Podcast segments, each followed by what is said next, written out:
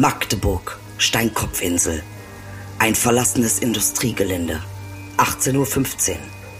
Karl-Heinz Groß liegt vor einer Lagerhalle.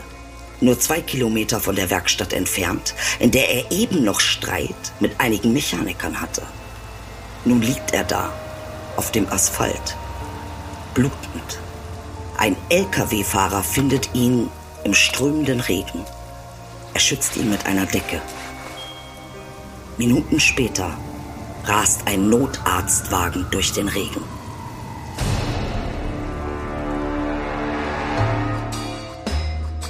Lied vom Tod. Sex, Drugs, Rock'n'Roll und die Folgen. Tödliche Geschichten von Musikerinnen und Musikern. Erzählt von Menschen, die versuchen, sich hineinzuversetzen. Folge 3. Eine heile, heile Welt. Schlager. Die Kastelruther Spatzen. Dies ist ein Podcast vom Musikexpress. Ich bin Heiko Bär. Und ich bin Idil Beider. Ich werde euch diese Geschichte erzählen.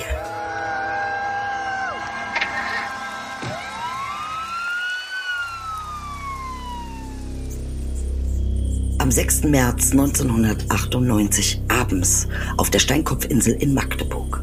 Das ist eine kleine Insel in der Elbe. Zweieinhalb Kilometer lang, 300 Meter breit. Sie ist unbewohnt.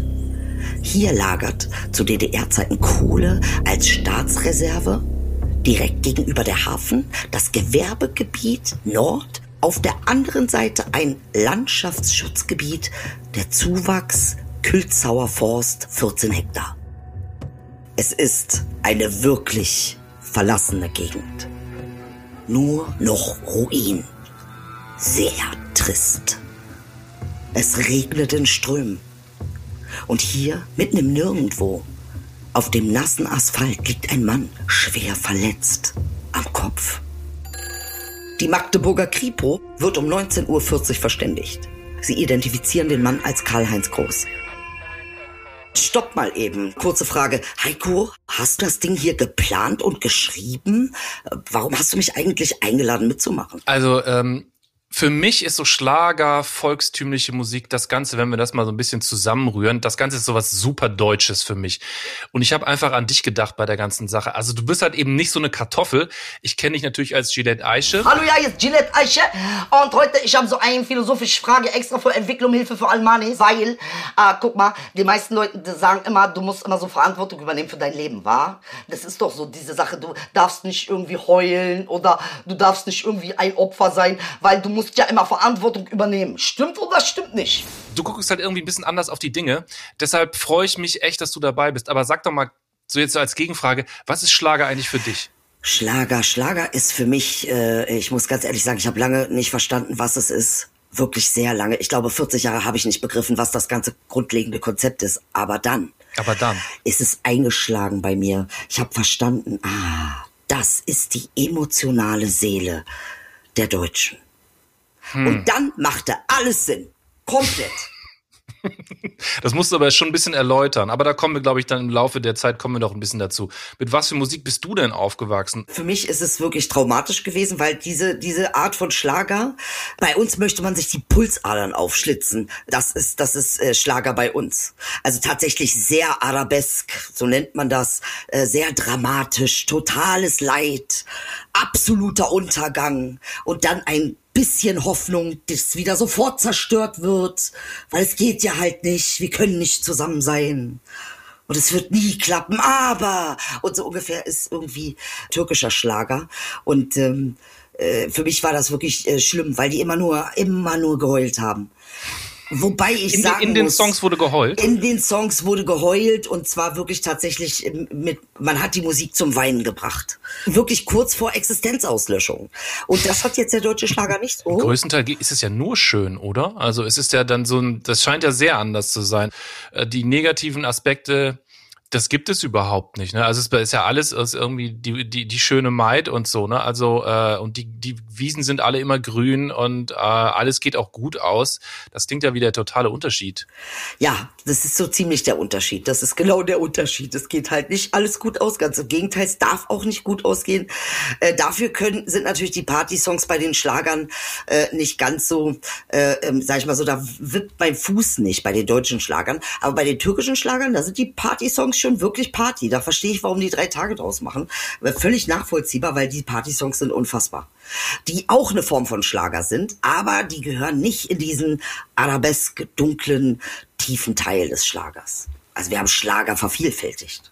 Okay, okay. Ja, also ich meine, wir reden natürlich jetzt auch irgendwie über Schlager wirklich im aller, allerweitesten Sinne. Also ich würde mal sagen, beim deutschen Schlager von Udo Jürgens über Nicole und Helene Fischer bis zu diesen ganzen Mallorca-Ballermann-Kollegen.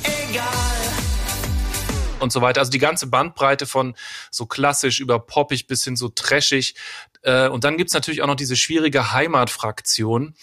Äh, aber zu der kommen wir ja jetzt im, im Laufe der Geschichte, diese Heimatgeschichte. Dafür stehen ja die Kasselruther Spatzen. Genau.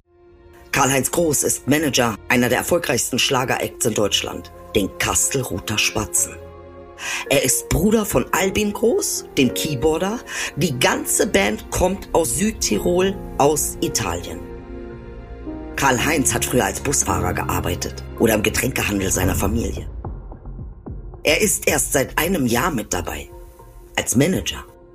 Er hat viele neue Ideen. Alles wird professioneller. Womit er lange Zeit wenig zu tun hat, Musik. Das ist eher die Sache seines Bruders. Der bekommt jetzt einen Anruf von der Polizei. Ein Unfall sei passiert, sein Bruder verletzt. Albin sitzt gerade in der Umkleidekabine der Stadthalle Essen. Sie sind gerade auf großer Deutschlandtour.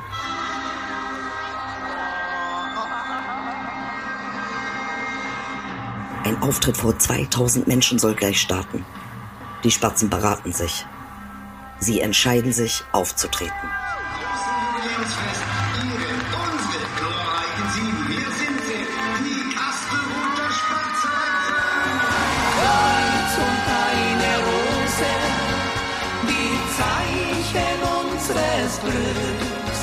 Nur mal ganz kurz eingeklinkt. Also ich höre ja keinen Schlager. Äh, aber irgendwie interessiert mich schon, was das ausmacht. Also hier in diesem Podcast, in der ersten Folge, da hat äh, Wilson Gonzalez Ochsenknecht eine Story über Black Metal erzählt. Weiß jetzt nicht, ob dir das was sagt, aber Metal so ganz grundsätzlich, da geht's ja um so Gefühle, so Wut, Aggression, Hass, also so negative Gefühle, das ist ja klar.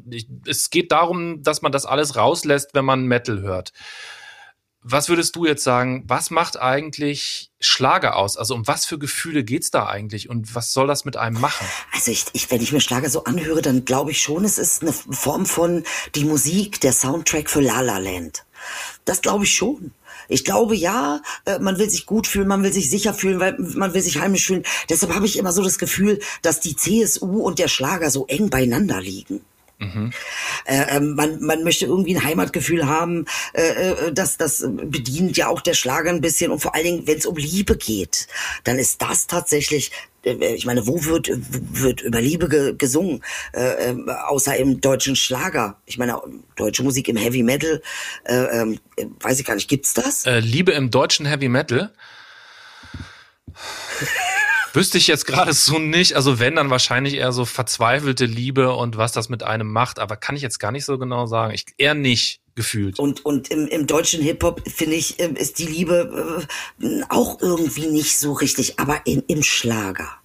Im Schlager, da tobt sich die Liebe aus. Ist so mein Eindruck. Im Schlager, da geht's darum zu sagen, du gehörst zu mir. Da ist dein Name an der Tür. also das ist auch so schön, so, so, ich liebe dich. Okay, ich muss dir sagen, dass dein Name da steht, weil ansonsten du kommst nicht drauf. Macht nichts, weil ich liebe dich. Das finde ich ist so eine geile Art, ähm, ähm, äh, Liebe äh, zu, zu in Musik zu verpacken. Sprich dich an. Schlager. Wirklich, ja, da, jetzt komme ich aber in Fahrt. Jetzt spricht's mich nämlich doch an. Wobei, ehrlich gesagt, der Song, den du jetzt gerade zitiert hast, der gehört ja jetzt echt noch zu den besseren, ne? Also. Es auch schlechtere. Es gibt deutlich schlechtere. Ähm, wir können aber wieder zurück zur Geschichte gehen, aber es geht ein paar Stunden jetzt zurück, nämlich äh, die Zeit, bevor Karl-Heinz Groß überhaupt gefunden wird, was da passiert ist. Genau. Die Kastelruther Spatzen haben ein Konzert in Magdeburg hinter sich gebracht und wollen sich auf den Weg nach Essen machen. Aber der Merchandise-Transporter macht Probleme. Das ist ein ziemlich wichtiges Geschäft für die Spatzen. Sie sind ein Millionenunternehmen geworden im Laufe der Zeit. 15 Millionen Platten haben sie verkauft. 60 goldene Schallplatten, 13 Mal den Musikpreis Echo. Hier sind sie bei der Entgegennahme des Preises 1997. Ja, von vielen belächelt, von einigen gehasst, aber von Millionen geliebt. Unsere Musik, die volkstümliche Musik. Sorry, aber jetzt muss ich mich noch mal ganz kurz einklinken. Ich, irgendwie ist das seltsam, oder? Also man nimmt so einen Preis entgegen und dann sagt man direkt, äh, ja, die Leute, die machen sich ja über uns lustig. Irgendwie ist das schon so ein bisschen unsouverän, oder? Ja, das ist schon ein bisschen seltsam, aber ich, ich, ich äh, das kann ich wirklich bestätigen. Natürlich ist das auch ein bisschen unsouverän. Also ich dachte nur so, wenn man halt wirklich äh, 60 goldene Schallplatten, 15 Millionen Platten, dass man dann immer noch, also das ist jetzt schon ein paar Jahre her, ganz so weit waren sie noch nicht, aber auch da schon super erfolgreich, dass das dann so an einem nagt, fand ich halt irgendwie so krass. Sag ich dir, sag ich dir. Ja. Almodovar hat mal gesagt, wenn du Erfolg hast, ist das geruchs- und geschmackslos. Und genau so ist es. Es gibt nämlich einen, der hat 30.000 Platten verkauft. Es gibt nämlich einen, der ist schon seit 20 Jahren dabei. Es gibt nämlich einen, der hat äh, äh, 20 Mal den äh, Musikpreis Echo gewonnen. Und der hat äh, 120 sech, äh, goldene Schallplatten. Also du Ähm, fühlst dich irgendwie immer dann unterlegen, oder? Richtig. Dazu musst du dich zwingen. Du musst du sagst, ja, ich bin schon, ist okay, aber ich bin keine große Nummer. Ja, ist okay, aber der hat, war viel erfolgreicher.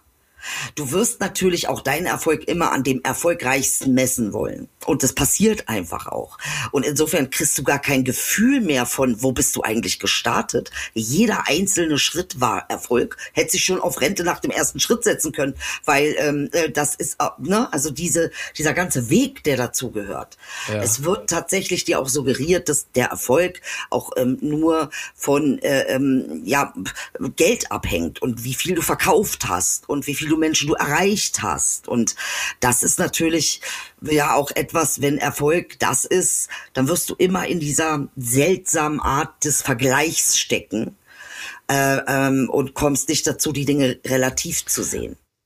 Wobei Almodovar, den du jetzt gerade genannt hast, oder auch jetzt bei dir, äh, um euch mal einfach in einem Atemzug zu nennen, ihr habt jetzt ja nicht irgendwie das Problem ähm, nicht ernst genommen oder dass eure Kunst nicht ernst genommen wird. Ich glaube, das ist nochmal so eine ganz andere Ego-Nummer, oder? Also ähm, ich frage mich eigentlich, woran liegt das eigentlich, dass Schlager, dass das so schwer ist, ernst zu nehmen, das Ganze?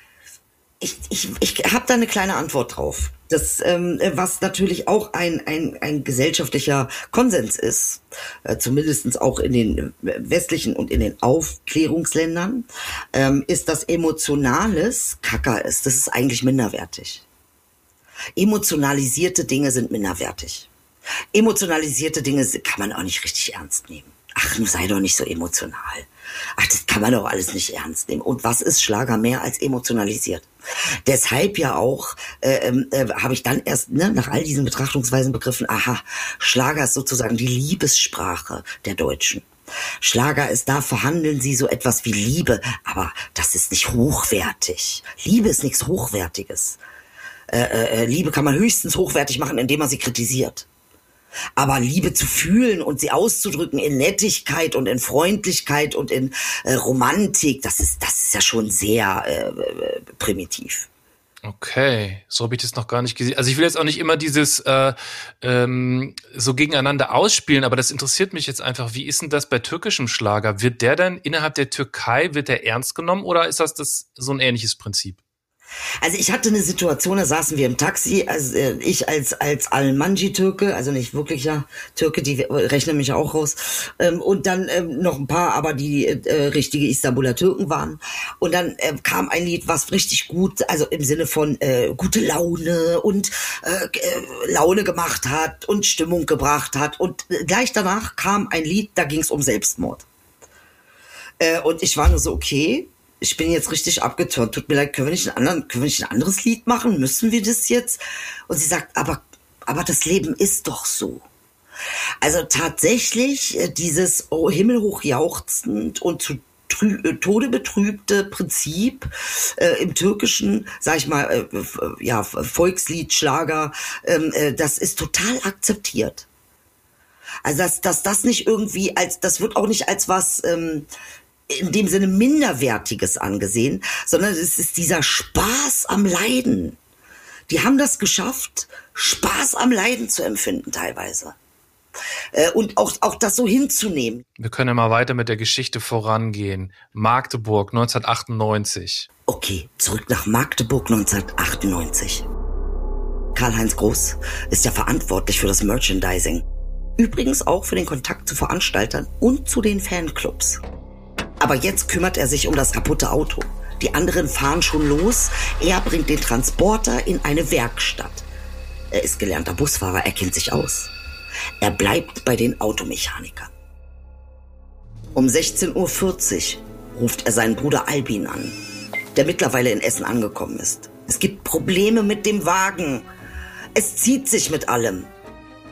Sie vereinbaren, dass Karl-Heinz am nächsten Tag mit dem Zug nachreisen soll. Er ist sauer. Er ist genervt. Morgens um 10 hatte er den Wagen abgegeben. Eine Stunde später sollte er wieder unterwegs sein. Das Getriebe wird ausgetauscht, dabei ist das Radlager kaputt. Es gibt Streit mit den Mechanikern. Die Reparatur zieht sich immer länger. Irgendwann ist klar, er schafft es nicht mehr zum Konzert nach Essen. Um 16.45 Uhr verlässt er die Werkstatt. Um 18.15 Uhr, nur 90 Minuten später, wird Karl-Heinz Groß von einem Lkw-Fahrer vor einer Lagerhalle auf der Steinkopfinsel gefunden, nur zwei Kilometer von der Werkstatt entfernt. Der Lkw-Fahrer ruft den Notarzt. Er legt eine Decke über Karl-Heinz Groß. Es regnet in Strömen. Der Notarztwagen bringt ihn in die Uniklinik Magdeburg. Er wird sofort notoperiert. Zwei Stunden später ruft sein Bruder Albin direkt nach dem Konzert in Essen in der Magdeburger Uniklinik an, um zu erfahren, wie es Karl-Heinz geht. Sein Bruder ist tot. Er ist 39 Jahre alt. Es gibt ja viele Menschen, die Schlager lieben. Aber es gibt auch viele Menschen, die Schlager hassen. Es gibt wenig dazwischen. Und den Grund für die eine wie für die andere Seite ist dieses Bild von der Idylle. Dass in der Schlagerwelt alles in Ordnung ist woran die Fans gerne glauben wollen und die Hater stark daran zweifeln. Es gibt eine Geschichte, die muss man auch erzählen, wenn man über Schlager spricht. Und das ist die Geschichte von Udo Voth. Ein bisschen Frieden, ein bisschen Sonne Udo Voth ist ein Mann im Hintergrund, ein Macher, ein Strippenzieher. Dabei ist seine Berufsbezeichnung eigentlich ziemlich vertrauenserweckend. Er ist Fernsehunterhaltungschef vom Sender MDR. Von 1991 an, direkt nach der Wende. Auch im DDR-Fernsehen ist er aktiv gewesen. Er ist der Erfinder oder zumindest mitverantwortlich für so ARD-Schunkelshows wie Feste der Volksmusik oder das Hochzeitsfest der Volksmusik. Sehr seichte Fernsehunterhaltung. Rentner TV, okay. nichts dran auszusetzen. Er hat angeblich Florian Silbereisen entdeckt. Er hat angeblich Helene Fischer gepusht. Okay, viele Gerüchte, viele Stories, viele, sehr viele Leute sind irgendwie immer involviert. Es ist eine ganz eigene Welt. Bis alles zusammenbricht.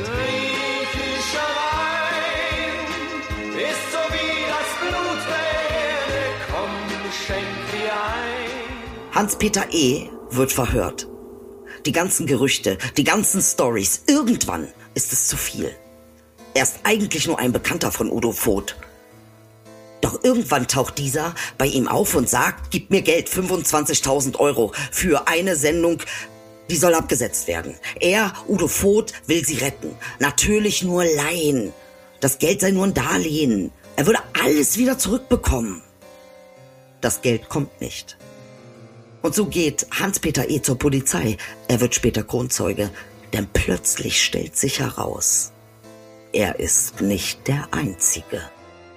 Es gibt ein ganzes Netzwerk aus mehr oder weniger mächtigen Männern, bei denen Udo Voth aufläuft und die gleiche Nummer abzieht. Leiht mir Geld, Leute. Es ist für das Gute, für den Schlager. Und jetzt kommt der Clou. All diese Leute waren irgendwie auch aktive Fernsehmacher. Und so hat jeder natürlich spekuliert, das wird mir später helfen, dann hagelt's neue Jobs, wer sagt denn da schon nein? Es stellte sich dann raus, er ist auch an Musikproduzenten herangetreten. Die wiederum Geld zwar an ihn weitergeleitet haben, aber das Geld ging dann von Udo Voth aus, wer ahnt es, aber nicht an den Sender. Es versickerte irgendwo. Plötzlich wirkt alles nicht mehr so harmlos. Helene Fischer, die 2005 aus dem Nichts auftaucht und direkt in den größten Schlagershows auftritt und dann sogar moderiert, hat da Ihr Manager da etwa einen Deal gehabt? Der Manager schweigt. Helene Fischer schweigt. In meinem Kopf ist eine Achterbahn. Also wir müssen ganz dringend noch über eine Sache reden, die ich total mit Schlager verbinde äh, und die ich auch irgendwie extrem deutsch finde. Äh, und zwar rede ich jetzt von Mitklatschen. Also dieses Stampfen im Vierviertelrhythmus, Mitklatschen. Ähm, ich frage dich jetzt einfach mal, was zur Hölle soll das? Was glaubst du? Ja, es ist schon tatsächlich der Anspruch ähm, an Gemeinsamkeit und äh, äh, es, es ist fast schon eigentlich ein Ausdruck von von Kollektivität.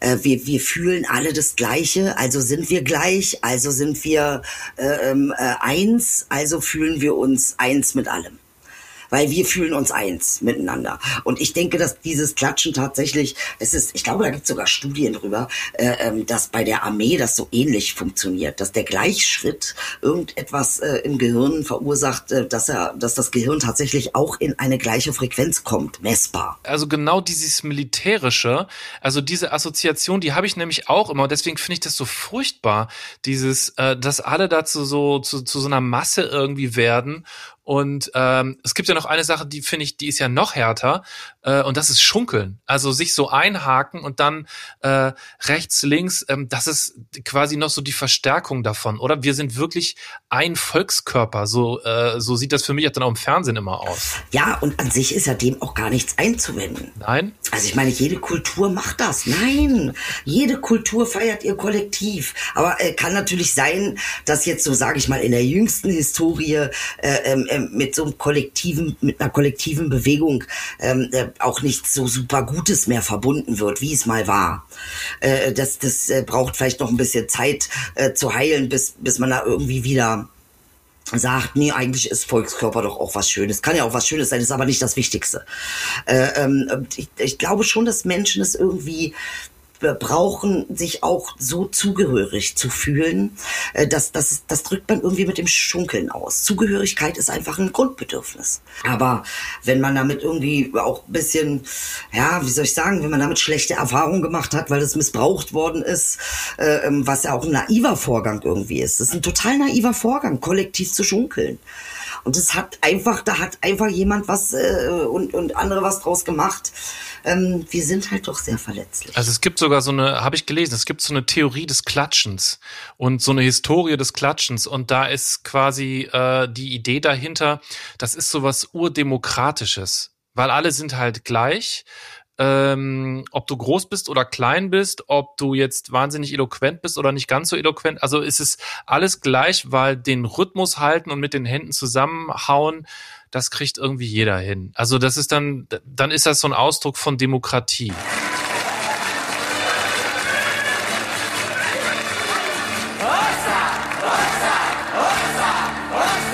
Kann trotzdem nicht mitklatschen. Egal was kommt, ich, äh, ich fühle mich immer schlecht. Deswegen wird Aber das leider. warum fühlst du dich schlecht? Das würde ich jetzt gerne mal verstehen. Äh, ja, ich glaube, ich folge dem einfach so blind wie so ein Schaf und äh, wenn es auch nur so ein, so ein Mitmachen ist im Rhythmus, da fühle ich mich irgendwie so fremdgesteuert. Das finde ich irgendwie unangenehm. Ja, das hat tatsächlich viel mit Vertrauen zu tun und auch mit missbrauchtem Vertrauen. Das kann ich äh, äh, definitiv. Und das ist auch wirklich nicht nur in Deutschland so, das ist tatsächlich überall auf der Welt so. Okay, ich glaube, wir gehen mal zurück nach Magdeburg, oder? Ja, lass mal gucken, weil da ist echt was los. Moment. Zurück nach Magdeburg. Zurück zum Fall Karl-Heinz Groß. Die Polizei beginnt sofort mit den Ermittlungen. 60 Ermittler sind beteiligt, eine Sonderkommission wird gegründet, Soko Spatz. Noch am selben Abend wird in der Magdeburger Volksstimme über den Überfall, so wird er da genannt, berichtet. Und um Hinweise aus der Bevölkerung wird gebeten. Die Polizei geht sofort von einem Verbrechen aus. Denn es zeigt sich schnell, das war kein Unfall. Der Fundort war nicht der Ort, an dem er zu Tode gekommen ist. Zum Beispiel gibt es unterschiedliche Anhaftungen an seiner Kleidung, seinen Schuhen. Es wird klar, es gibt kaum Beweise, nur wenige Indizien. Die Polizei arbeitet an dem Fall. Mit einer Hundertschaft durchkämmt die Polizei das Gelände auf der kleinen Insel nebenan. Im Hafengelände werden alle Arbeiter befragt. Niemand hat was gesehen. Auch die LKW-Werkstatt, nur 2000 Meter entfernt vom Fundort von Karl-Heinz Groß, wird natürlich durchsucht. Mit Spürhunden. Dazu wird nach Blutspuren gesucht. Alle Mitarbeiter, auch die Mechaniker, werden befragt und müssen, sie müssen DNA-Proben abgeben. Natürlich weiß die Polizei mittlerweile vom Streit zwischen Karl-Heinz Groß und den Mechanikern. Aber nichts ergibt sich. Die Soko entwickelt verschiedene Theorien, wie Karl-Heinz Groß ums Leben gekommen sein könnte. Theorie 1. Ein Teil der Verletzungsspuren an seinem Körper könnten von einem LKW stammen, der ihn übersehen und überfahren hat. Zunächst mal ein Unfall also. Theorie 2. Er wurde durch einen Schlag auf den Kopf getötet. Theorie 3. Er beobachtete etwas, das er nicht sehen sollte und wird deshalb ermordet. Ausgeschlossen wird auch ein Raubmord zum Beispiel, denn Karl-Heinz Groß hatte Bargeld, Schmuck und ein teures Handy bei sich, als er gefunden wird. Bald wird auch Theorie 1, die Unfalltheorie, ausgeschlossen. Bei der Obduktion stellte sich heraus, es gibt schwere Verletzungen am Rumpf, an den inneren Organen, Knochenbrüche, aber eben auch schwere Verletzungen am Kopf an zwei Stellen. Hirnverletzungen, Schädelbrüche, also Theorie 1 überarbeitet lautet dann ein Unfall, vielleicht mit einem LKW, allerdings davor oder danach Schläge auf den Kopf.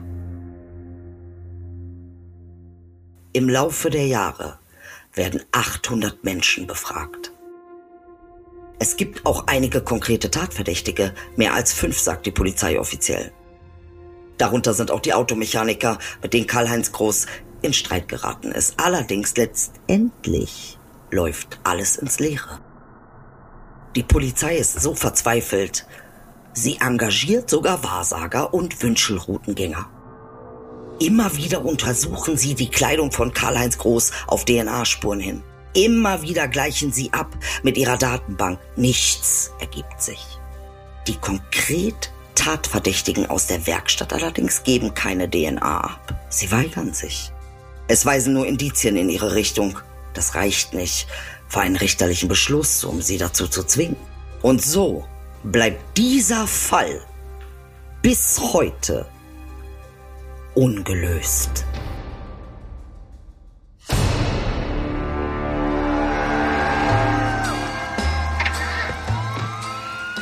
Das war Lied vom Tod. Sex, Drugs, Rock'n'Roll und die Folgen. Tödliche Geschichten von Musikerinnen und Musikern, erzählt von Menschen, die versuchen, sich hineinzuversetzen. Folge 3 Eine heile, heile Welt. Schlager. Die Kastelruther Spatzen. Dies ist ein Podcast vom Musikexpress Produktion Wake Word Studios. Und ich bin Edil Beider. Und ich bin Heiko Bär. Ich bin der Showrunner von diesem Podcast. In der nächsten Folge Philipp von Deichkind, der uns in eine Welt aus Paranoia und Irrsinn hineinträgt. Die Welt von Phil Spector.